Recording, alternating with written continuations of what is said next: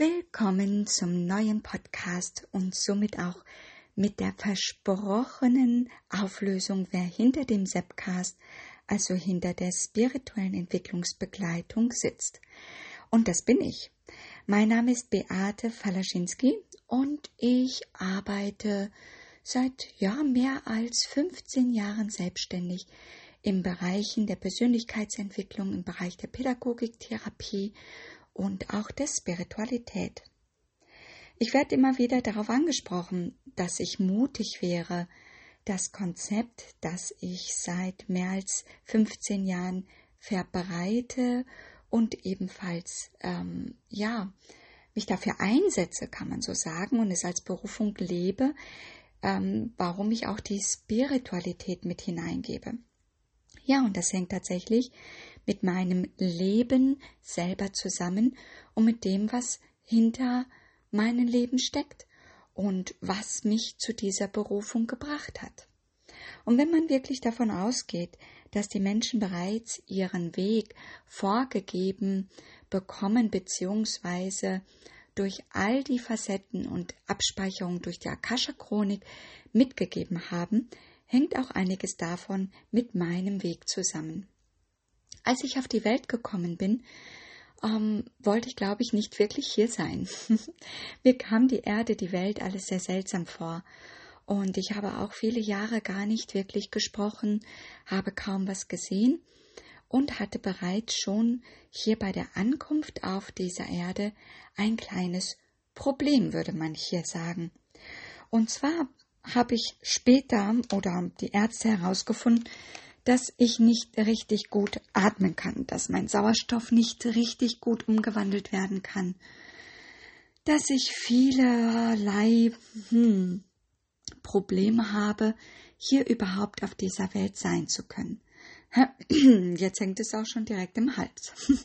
Ein Teil davon ist auch eine ähm, ganz seltene Form von Asthma. Ein anderer Teil ist, dass mein Blut nicht wirklich den Sauerstoff so umwandelt, dass ich genügend Sauerstoff in mir tragen kann, also auch nicht umwandeln kann und so mit nutzbar machen kann. Und eine weitere Form, die mir im Laufe der Zeit ähm, durch ja ärztliche Ebenen mitgeteilt wurde, ist, dass ich eigentlich ja gar nicht überleben könnte, da mein Kreislauf mein Blut, mein Sauerstoffgehalt äh, einfach nicht ausreichen würde. Ja, das waren sehr interessante ähm, ja, Diagnosen. Und wie ihr jetzt auch hören könnt, lebe ich aber immer noch, obwohl mir mein Leben eigentlich ähm, ja schon vor vielen, vielen, vielen Jahren ähm, ja abgesprochen wurde. Wenn ich mich zurückerinnere an mein Ankommen hier und auch an meine Kindheit, wo ich eher viel beobachtet habe, wo ich ähm, immer wieder gemerkt habe, ja, hm, was ist das überhaupt hier Mensch zu sein? Wie fühlt sich das an? Was bedeutet es eigentlich? Was braucht man dafür? Habe ich wirklich mehr beobachtet und als man all diese Diagnosen nicht ähm, ausgesprochen hat, meine ich eigentlich, dass es mir ganz gut ging. Ich habe wohl nicht so richtig gesehen, aber bevor ich die Diagnosen bekommen habe, habe ich eigentlich ganz gut gesehen, nur halt anders. In Energie, in Formen, in Farben.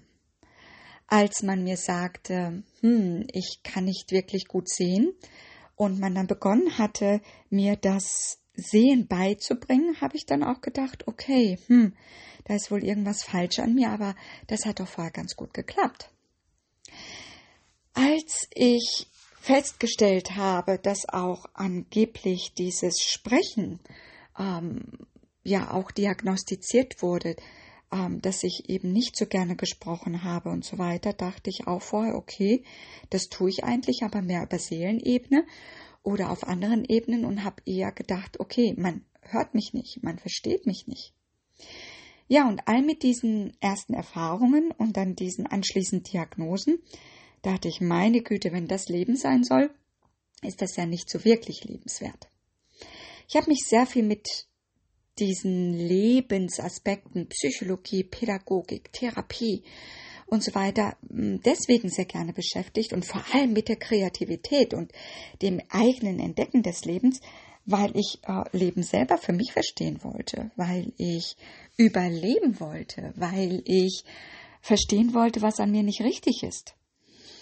Und erst nachdem ich so festgestellt habe, okay, es wird eine Brille verpasst, es wird da irgendwas gemacht, es wird hier was gemacht, es wird darum geschraubt und hier irgendwie gewerkelt, fühlte ich mich eigentlich dadurch immer schlechter und schlechter und immer falscher und immer ähm, komischer. Und das hat sich dann auch im Außen gespiegelt. Vieles im Leben, äh, das ich erlebt habe, auch durch ähm, ja, Schicksale, die man auch so bezeichnen würde, ähm, haben mich aber auch dennoch weitergebracht. Natürlich in dem Schicksalszeitraum natürlich absolut nicht angenehm. Und alles, was man mit Traumata bezeichnet oder was man mit Schwierigkeiten bezeichnet und was man mit Rückschlägen bezeichnet und Entwicklungserfahrungen bezeichnen würde, durfte ich da natürlich auch durchleben. Ich selber bin in Ostpreußen geboren, bin dann in Deutschland groß geworden, habe, äh, nachdem ich auch erfahren habe, dass ich eigentlich keine Kinder kriegen könnte, dürfte, äh, aber doch ein Kind bekommen habe, mich auch damit beschäftigt und äh, bin durch viele Ausbildungen und Ebenen durchgegangen und habe geforscht und geforscht und geforscht und gesucht und gesucht und gesucht und gemacht und gemacht und gemacht und habe mittlerweile so viele Berufe, dass ich sie gar nicht mehr zählen kann und auch so viel ähm, gesagt bekommen, wie etwas zu funktionieren hat ähm, und dann gemerkt, okay, es gibt einfach noch Dinge, ähm, über die gar nicht viel gesprochen wird und das ist vor allem der Bereich der Spiritualität. Leider ist die Spiritualität in vielerlei Hinsicht vermiest oder schlecht gemacht worden und manchmal auch ähm, ja mit gutem Grund, weil vieles missbraucht wird oder weil vieles sehr abgehoben ist, weil vieles nicht sehr bodenständig ist, weil vieles gar nicht mit dem Leben verbunden wird oder weil vieles einfach schlichtweg nicht verstanden wird. Und wenn man in die Geschichte eintaucht und wenn man in viele mm, Bereiche der Biografien eintaucht, wenn man eintaucht in das eigene Ich, in die äh, Physik, in die Chemie, in ähm, die Quantenphysik, äh, in die Heilung, in die Resonanzlehre, in die Frequenzlehre.